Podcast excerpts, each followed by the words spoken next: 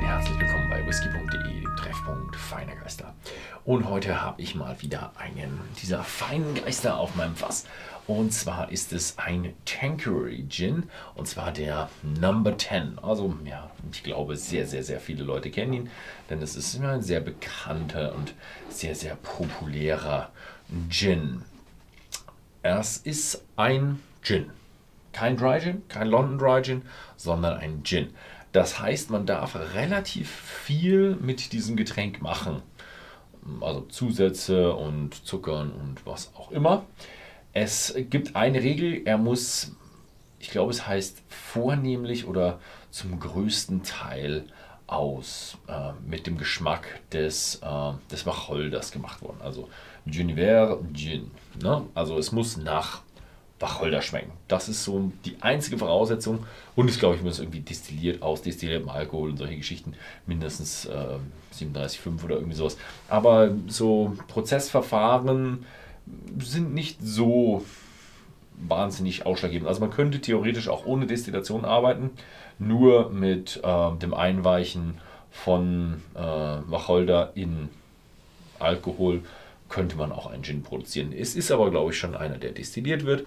Und das Gin-Rezept geht zurück auf 1830 von Charles, Charles Tanqueray äh, entwickelt. Und der hat über 300 Rezepte getestet und ist dann mit diesem rausgekommen. Benannt wurde das Ganze nicht nach dem zehnten Rezept, sondern nach äh, einer Still, äh, die kleine Batches produziert. Ist natürlich ein bisschen aufwendiger, wenn man kleine Batches produziert. Ich glaube, die werden heutzutage sehr, sehr, sehr viele kleine Batches produzieren. Also was ist drin? Was haben wir an Botanicals in diesem Tankery? Es sind drin also Wacholder, klar, Koriander, Angelika-Wurzel und äh, ja, Süßholz. Also dieses ähm, woher kennt man es aus diesem schwarzen Zeug? Lakritze. Ja, Lakritze ist so Süßholz, glaube ich, bin ich ganz sicher, so karamellisiert, aber halt also verarbeitet mit einem ja, thermischen Verarbeitungsverfahren. Und äh, zusätzlich gibt es noch äh, frisch Zitrusfrüchte. Also das ist, glaube ich, eins der, der Dinge, die früher nicht ganz so äh, üblich waren, aber nagelt mich jetzt da nicht fest.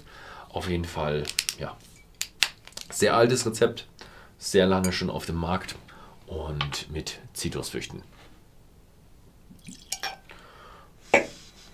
Ich habe sogar den Tanqueray, habe ich früher sogar auch mal in Bars getrunken, als ich, bevor ich mit dem Whisky angefangen habe.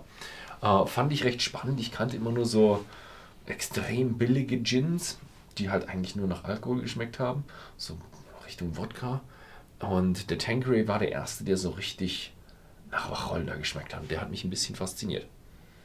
Oh, das stimmt. Also es ist ein, ein typischer, klassischer Gin. Also richtig, wie man ihn kennt. Der Wacholder kommt einem so entgegen und da ist einfach wahnsinnig viel Wacholder dabei. Mhm. Und ja, Koriander auch so ein bisschen. Aber nicht dieses frische beim Koriander, sondern der definitiv diese, hörst, ja, die Korianderkörner. Ich weiß nicht, was für ein Koriander reinkommt, aber riecht eher nach Korianderkörner. Richtig schön süß, also ob es jetzt da dieser, die Angelika-Wurzel ist oder das Süßholz, weiß ich nicht, oder vielleicht noch was anderes. Auf jeden Fall schön süß ist er auch noch. Und ein bisschen Frische hat er auch mit dabei. Aber insgesamt sehr, sehr klassischer Gin. Sehr, sehr klassisch. Mit schön viel Wacholder. Hm. Hm.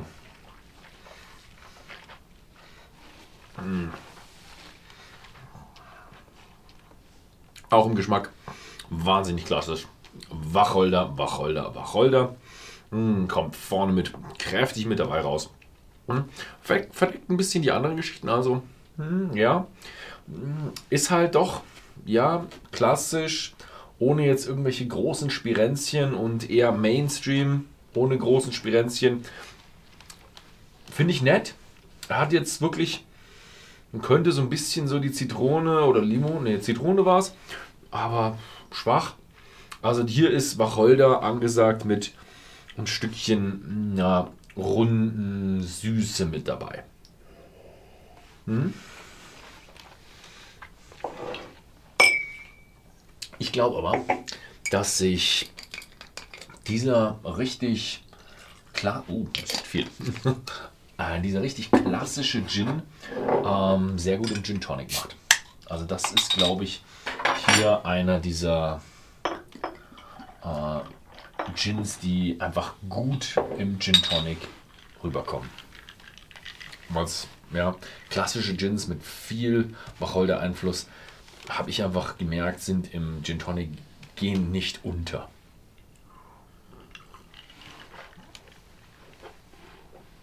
Mhm. Oh ja, definitiv. Spritzig, süß, frisch vom Tonic und schön diese, diese Kraft aus der Wacholder vom Tanqueray. Ja, das ist, ein, das ist einer dieser Gins, wo ich sagen würde, der brilliert mehr im Gin Tonic als im äh, normalen Glas. Hm? Im normalen Glas auch nett und schön, weil er einfach so kräftig nach Wacholder schmeckt. Wer das richtig gern mag, ist, wird da voll überzeugt sein von pur. Aber wer es gerne als Nuance hätte, als gute Nuance, der ist im Gin Tonic ja, überzeugt, weil es einfach ein klassischer Gin, äh, Wacholderlastiger Gin ist. Hm. Oh ja. Hm. So, ja, was sagt ihr? Habe ich hier einen Mainstream Gin zu sehr gelobt? Ein Billigprodukt? Ich würde es nicht sagen. Also Tanqueray ist doch eher etwas ein gehobenerer. Oder mh, hm, seid ihr voll überzeugt? Seid ihr Tanqueray-Fans? Schreibt es mal unten in die Kommentare rein. Ich finde ihn schön. Man sollte nicht einen komplexen, was auch immer, Experimental Gin erwarten, sondern einen richtig schönen, klassischen, netten Gin.